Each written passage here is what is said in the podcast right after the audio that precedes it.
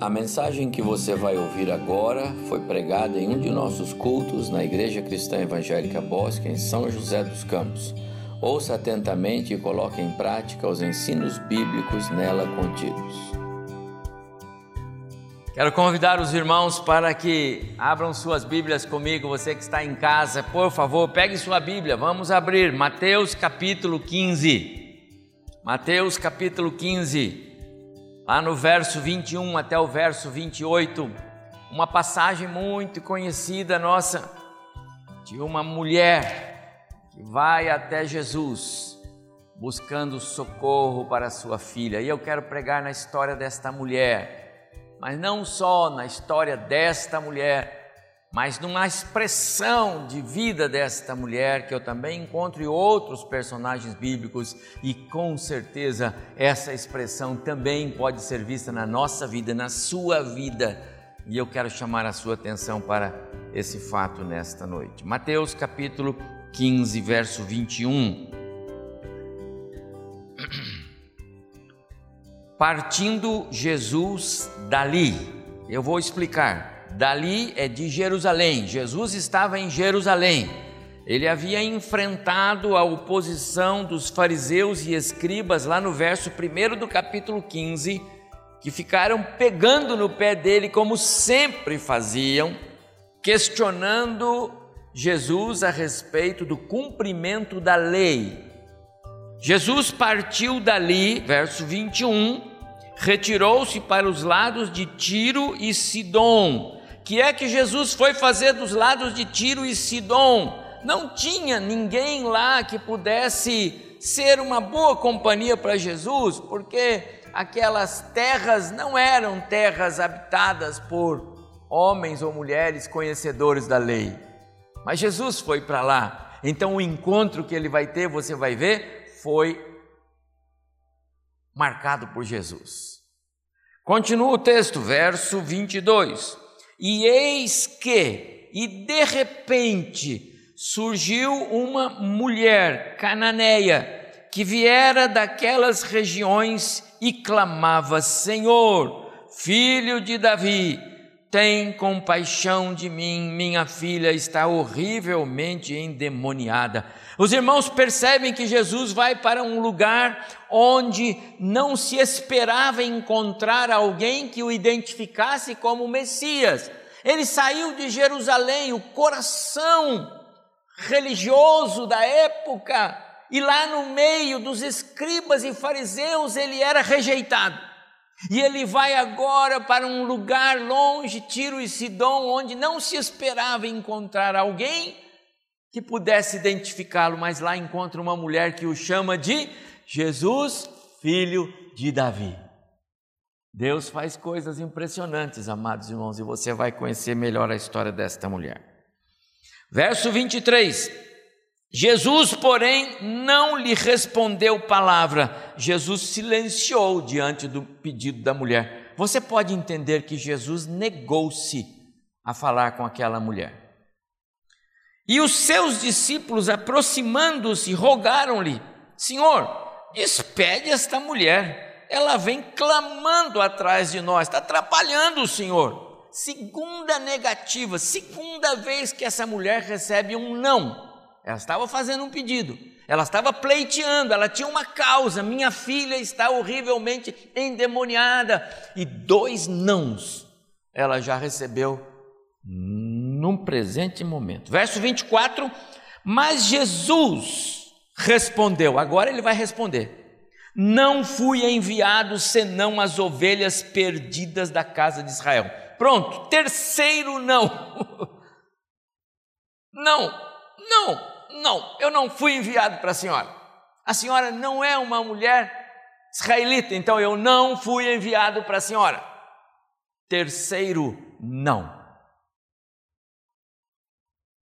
Ela, porém, veio e o adorou, dizendo: Senhor, socorre-me. Ela não se dava por vencida com os não. Verso 26. Então ele, respondendo, disse: Não é bom tomar o pão dos filhos e lançá-los aos cachorrinhos.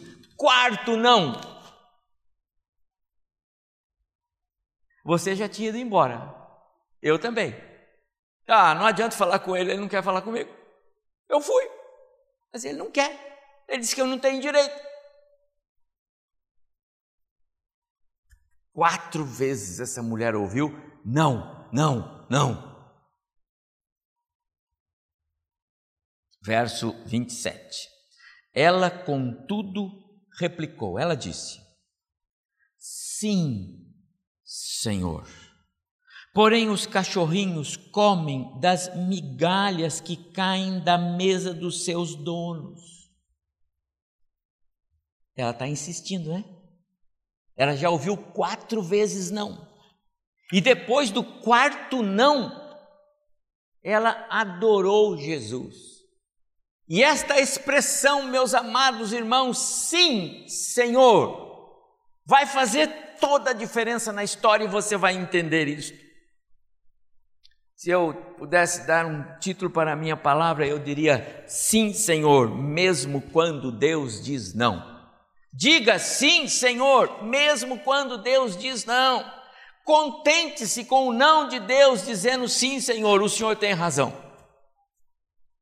Fez toda a diferença na vida desta mulher. Vamos terminar a leitura, verso 28.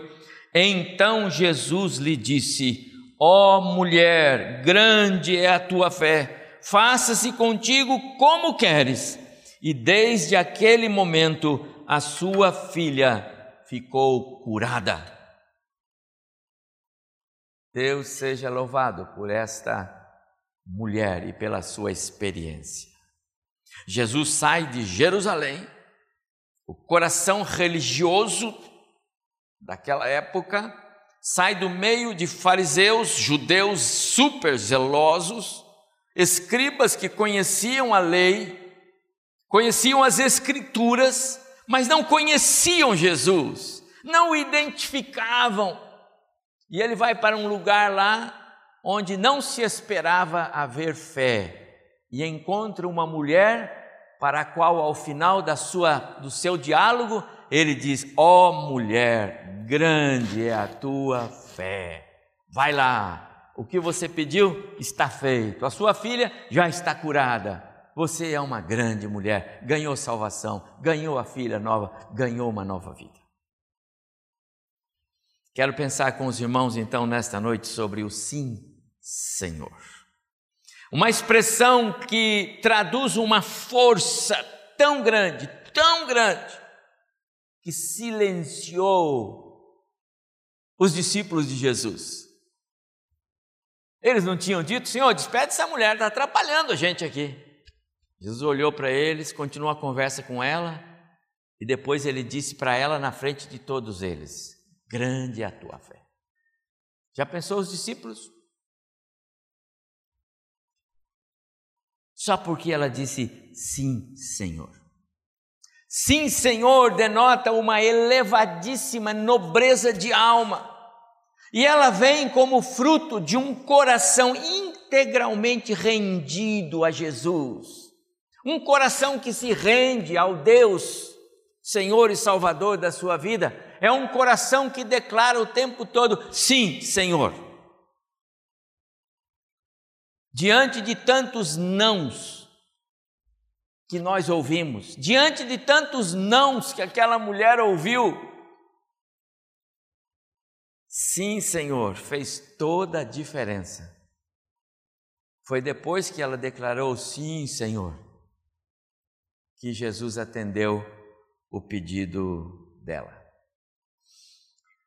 Quando eu falei com o pastor José Roberto, há dois domingos atrás, aqui, terminou o culto e eu vi ele ali, chamei e falei: Eu queria que você pregasse aqui no próximo domingo, porque você tem uma experiência muito interessante.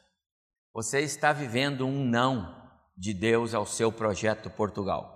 E eu tenho acompanhado de perto, tenho estado com ele, e eu tenho visto a resignação, a compreensão dele, da Alice, evidentemente entristece-nos. Mas eu sabia que havia algo no coração dele a respeito do que a palavra de Deus fala. O que nós fazemos quando Deus diz não? Mas quando eu falava com ele, eu tinha esse texto na minha mente, e era o texto que eu pregaria no domingo passado. Mas Deus colocou no meu coração primeiro, ouça Ele. E foi por isso que eu convidei para pregar aqui no domingo passado exatamente sobre esse tema. Ele ouviu não, não é? No projeto Portugal. Eu quero continuar então da, da mensagem de domingo passado para cá, com uma diferença, ou melhor, com um acréscimo. Você vai perceber que na nossa palavra de hoje a temperatura sobe um pouco mais. Porque a mulher, como nós já vimos, ela não ouviu apenas um não, ela ouviu quatro vezes não para um pedido que ela fazia ao Senhor. Não é fácil assimilar o não, em especial quando a causa é justa. Não é fácil assimilar um não quando a gente se empenha tanto. Não é fácil assimilar o não quando, é, Senhor, é, é para o bem de todos. Não é para mim, Senhor, eu estou pedindo para nós. Aliás, tem a ver com a obra do Senhor, tem a ver com o trabalho do Senhor, tem a ver com a minha família, aliás, tem a ver com a saúde. Não é fácil assimilar um não quando a gente orou tanto. Orou pelo emprego, pelo, pelo trabalho do esposo ou dos filhos, ou por algo que a gente queria, por um negócio. A gente fez tudo direitinho, mas o Senhor diz não. O não não é fácil, não é? de ser assimilado, de ser entendido.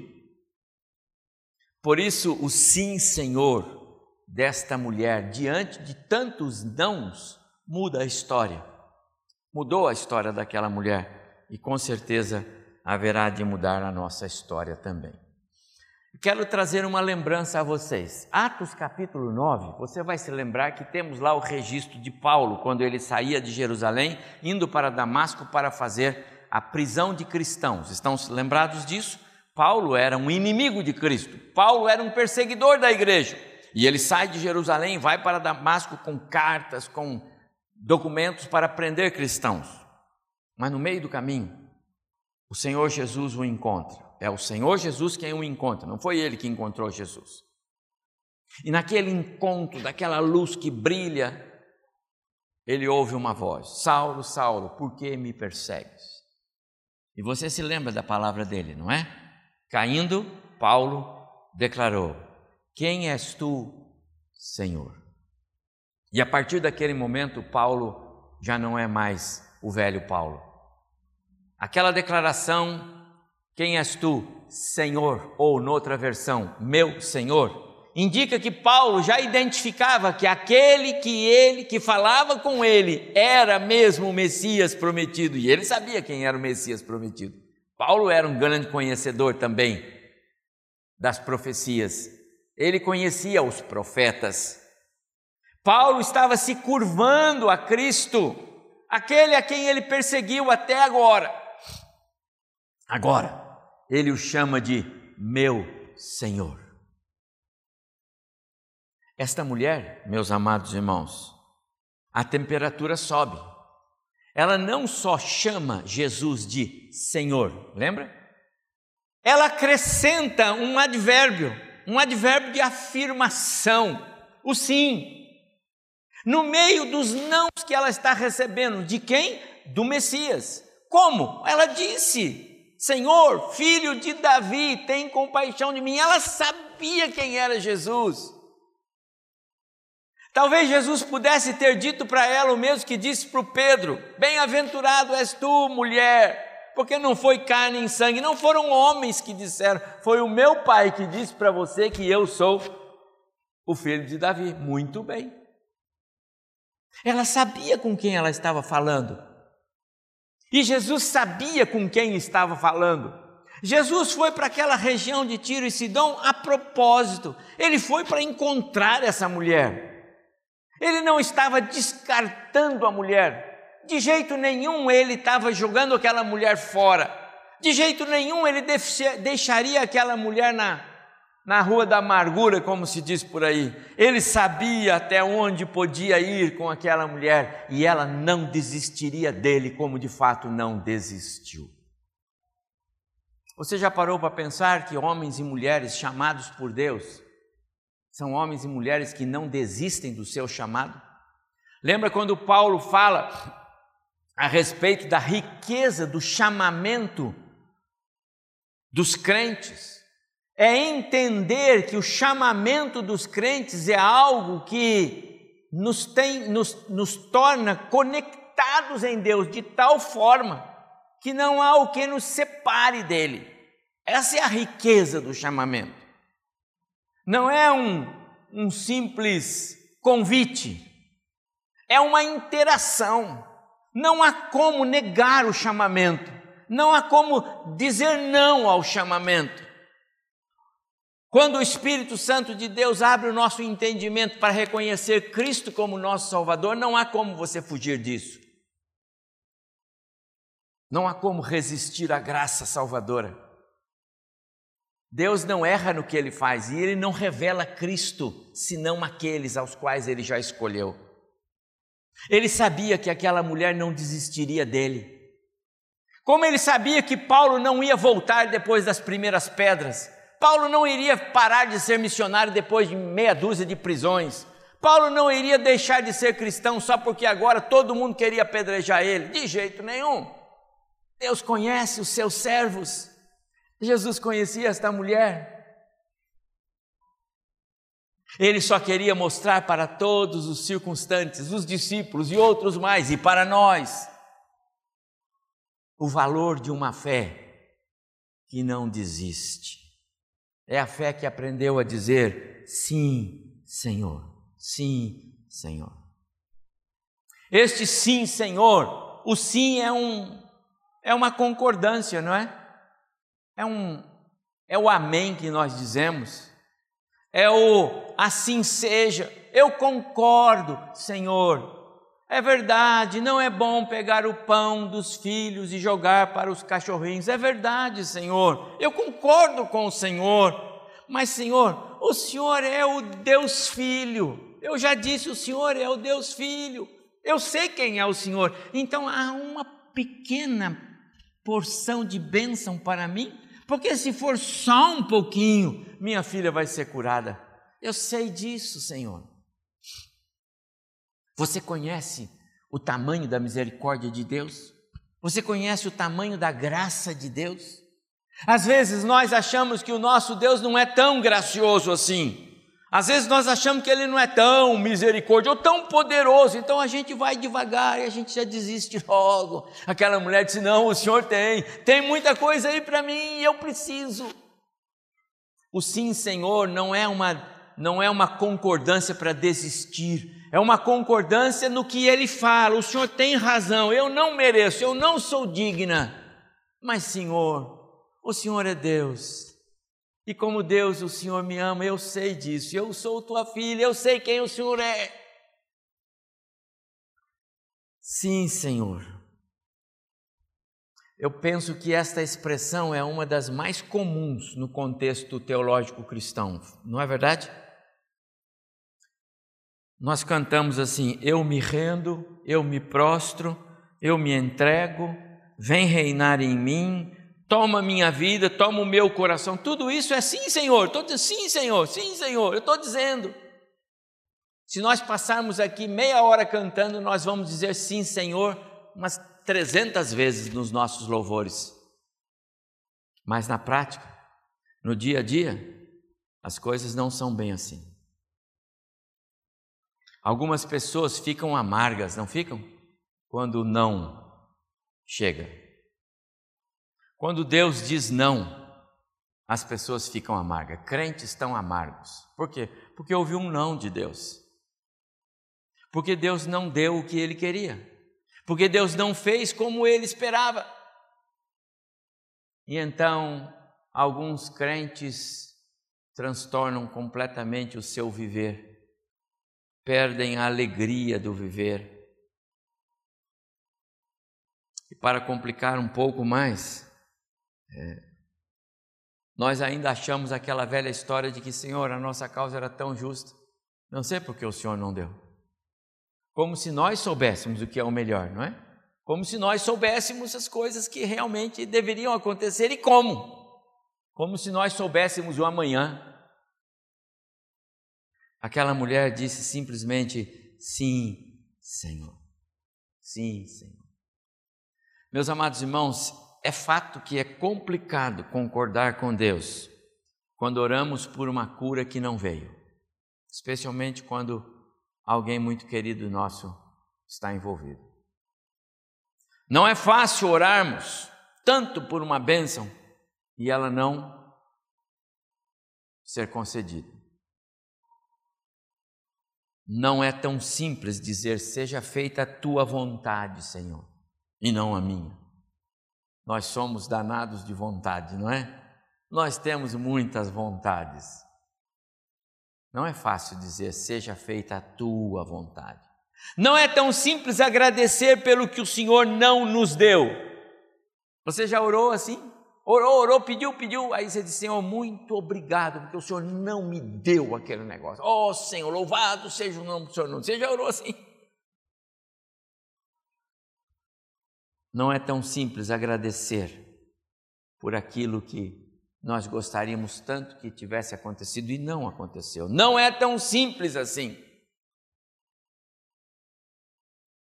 E não poucas vezes, quando Deus diz não, quando Deus fecha as portas, nós ainda nos aventuramos a abrir janelas e vamos dar o nosso jeito, não é verdade?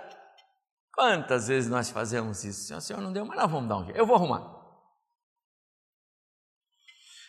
Por causa do pecado, por causa da desobediência, por causa da nossa terrível falha de, de visão. A nossa cosmovisão, por causa do pecado, ela ficou totalmente perdida, distorcida. Então, nós somos expertos em dar jeito, ou melhor, em querer arrumar um jeito. E quantas vezes isso nos faz tropeçar? A nossa natureza adâmica grita não, mesmo quando Deus não está conosco. Não. Não.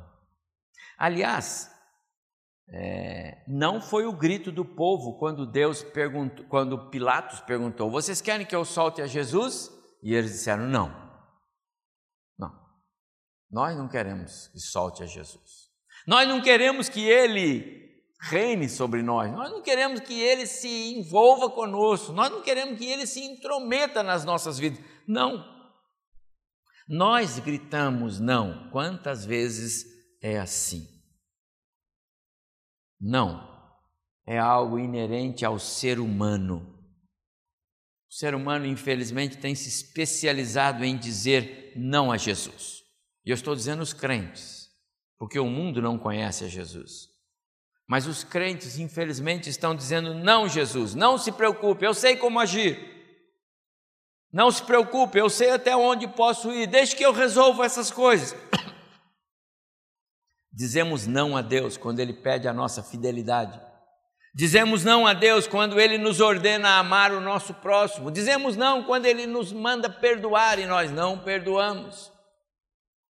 Dizemos não para os nossos deveres de culto. Não é verdade? Infelizmente, o não está sempre na ponta da nossa língua. Por isso, o sim, Senhor, tem alto valor. Por isso, o sim, Senhor, desta mulher precisa ser dignificado, precisa ser honrado. E nós precisamos aprender com o sim, Senhor, desta mulher. Sim, Senhor, tem alto valor. Sabe por quê? Porque tem alto preço. Sim, Senhor, exige renúncia. Sim, Senhor, exige resignação. Sim, Senhor, exige perseverança. Sim, Senhor, exige fidelidade. O sim, Senhor, como expressão que vem da alma, do coração, denota uma vida que se inclina diante da soberania graciosa e amorosa de Deus. Sim, Senhor, o Senhor tem razão.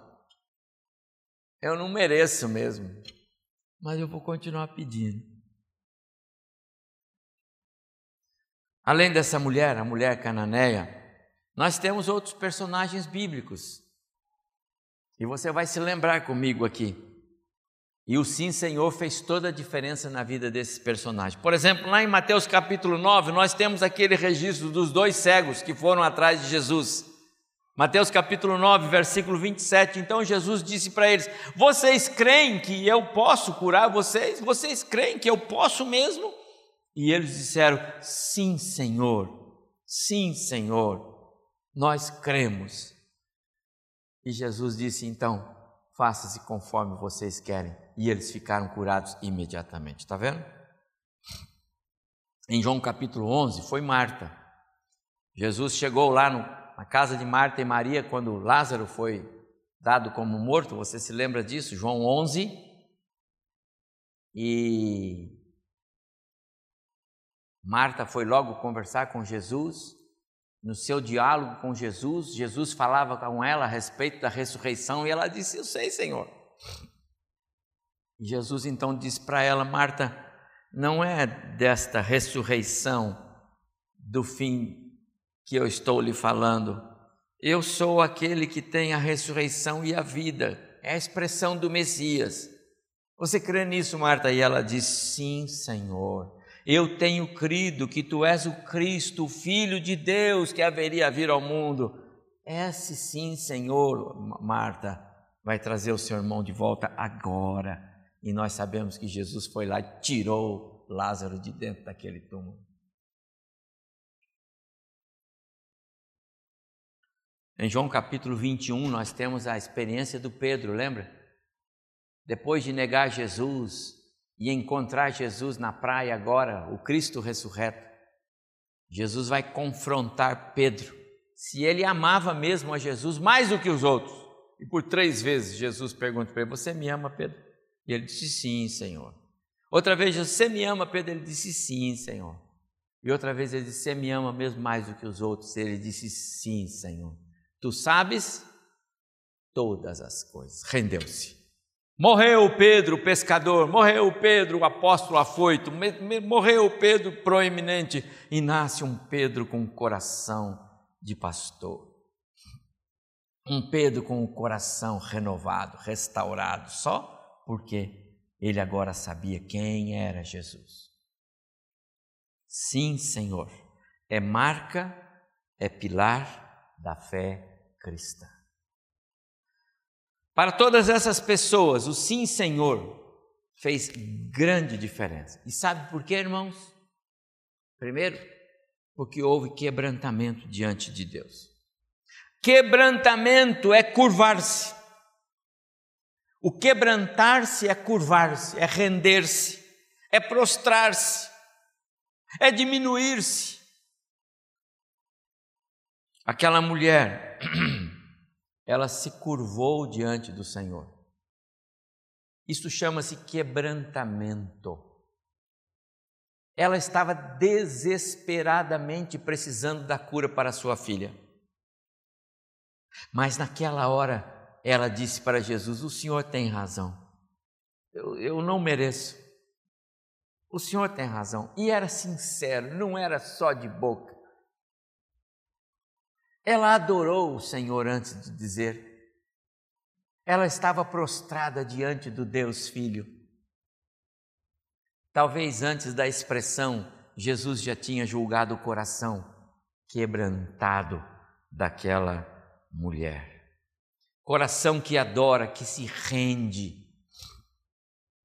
Foi o Pedro, na terceira resposta dele para Jesus: Tu sabes todas as coisas. Quantas vezes você já disse isso para Jesus?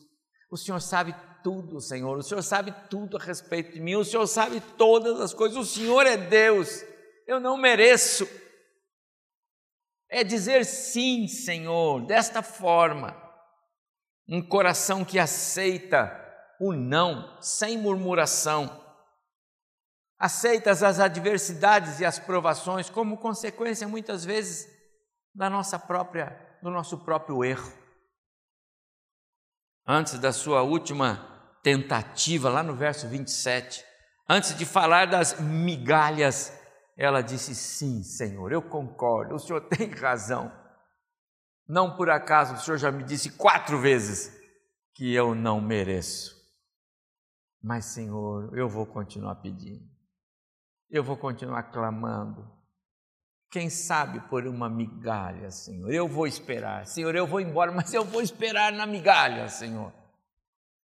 Quantas vezes você faz assim? Isso é quebrantar-se. Algumas vezes a gente nem fala mais com Deus quando Ele não deu o que a gente queria. Algumas vezes a gente nem volta a falar com Ele. E quantas vezes depois que Ele não dá, a gente vê, Ele não devia ter dado mesmo, a gente não volta para dizer para Ele, o Senhor acertou em não ter dado. O milagre veio não apenas por causa da perseverança, mas especialmente por causa do seu quebrantamento. Em atitude de inteira submissão, adoração, ela diz: Senhor, filho de Davi, o Senhor tem razão. Sim, Senhor, o Senhor tem razão. Mas socorre-me, Senhor. Eu vou continuar clamando: socorre-me, Senhor. Estou em grande aflição. E só o Senhor. Eu não tenho outra esperança. A minha esperança é o Senhor. Quebrantamento. Mas ainda o sim, Senhor, faz grande diferença quando vem acompanhado, além de um coração quebrantado, de um coração que se agrada de Deus, um coração contente em Deus. O sim, Senhor, faz diferença quando vem acompanhado de contentamento. Agrada-te do Senhor, diz o salmista Davi lá no Salmo 37. Agrada-te dele. Não reclama, não murmura, agrada-te. Agradar-se de Deus. Se não posso ter tudo o que quero, dá-me pelo menos algumas migalhas. Agrado-me do Senhor. Ficarei satisfeita com o que o Senhor me der. Pode ser somente um pouquinho das bênçãos. Eu ficarei satisfeito com ela. Expressão de alguém que se satisfaz em Cristo e com Cristo, mas sempre através de Cristo. O contentamento em Deus é próprio de um coração que se agrada, um coração que se prostra um coração que reconhece que Deus é o seu melhor recurso.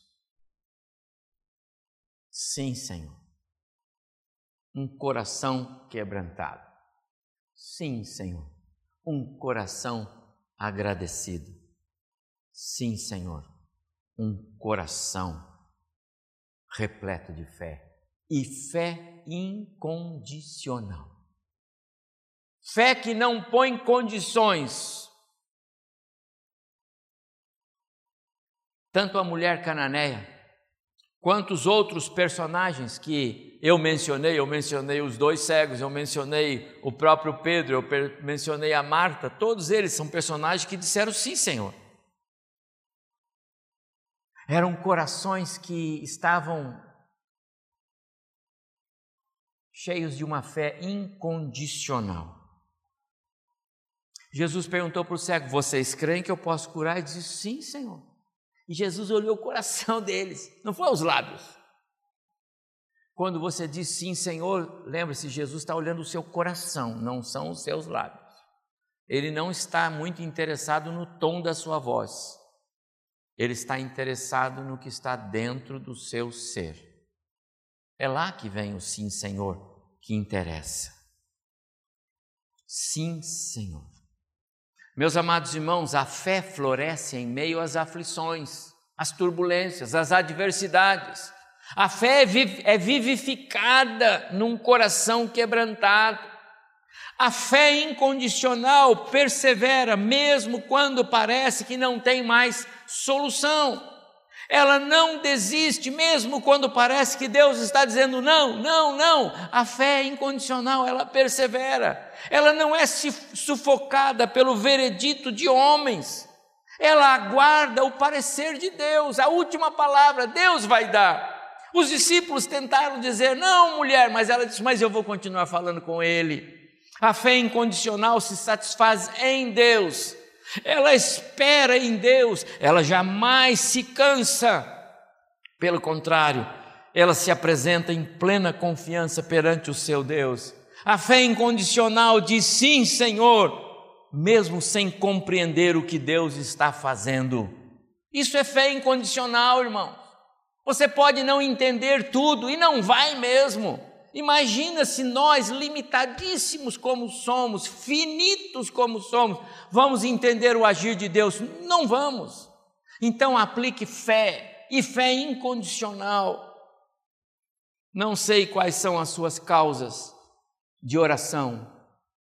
Não sei quais são as lutas pelas quais você tem passado. Não sei quais pedidos você tem apresentado diariamente ao Senhor. Não sei. Não sei avaliar o seu pedido de socorro agora? Eu não sei.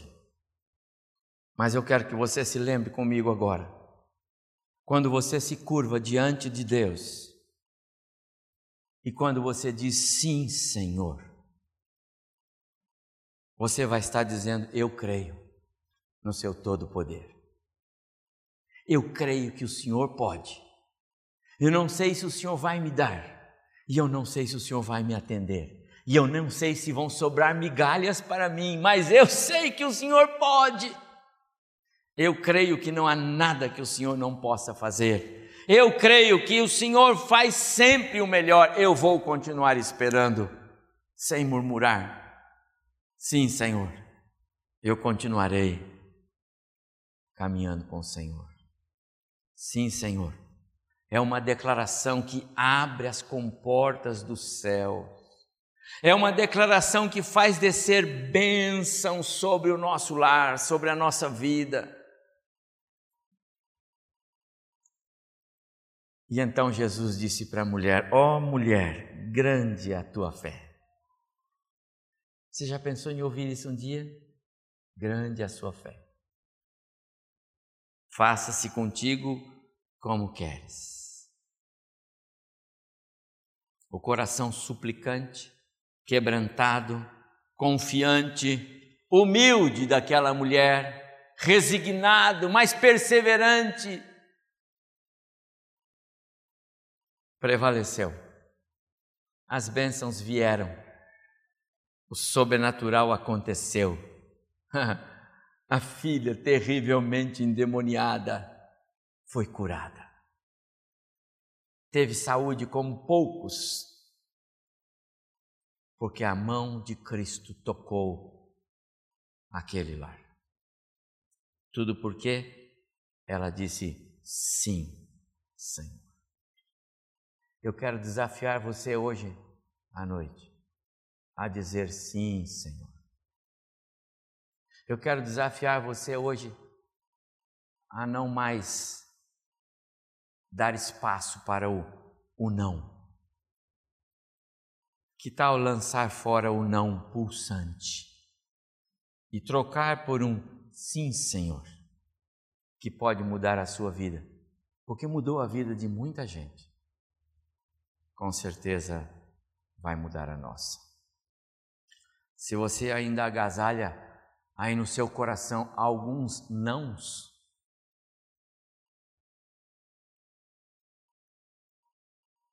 Quero desafiá-lo a reescrever a sua história hoje. Troque os nãos por sim. Pare de lutar com Deus, perdão, contra Deus, e passe a lutar com Deus. Pare de dizer não e diga sim. Lute contra você mesmo e você vai ver o milagre de Deus acontecer na sua vida. A fé incondicional, ela faz milagres acontecer. E eu tenho certeza que o Senhor vai nos atender, porque Ele atendeu a mulher. ele atendeu outros personagens da história bíblica. Ele é o Deus, o filho de Davi, o Senhor, gracioso, bondoso, misericordioso, amoroso. Por que ele não nos atenderia? Se ele cuida dos pássaros lá fora, se ele cuida dos planetas, se ele cuida dos pequenos animais, por que não cuidaria de nós que somos seus filhos, já salvos pelo sangue de Cristo? Então diga sim, Senhor, hoje, agora. Eu não sei quais são as suas causas, mas diga sim, Senhor. Eu me contento no Senhor.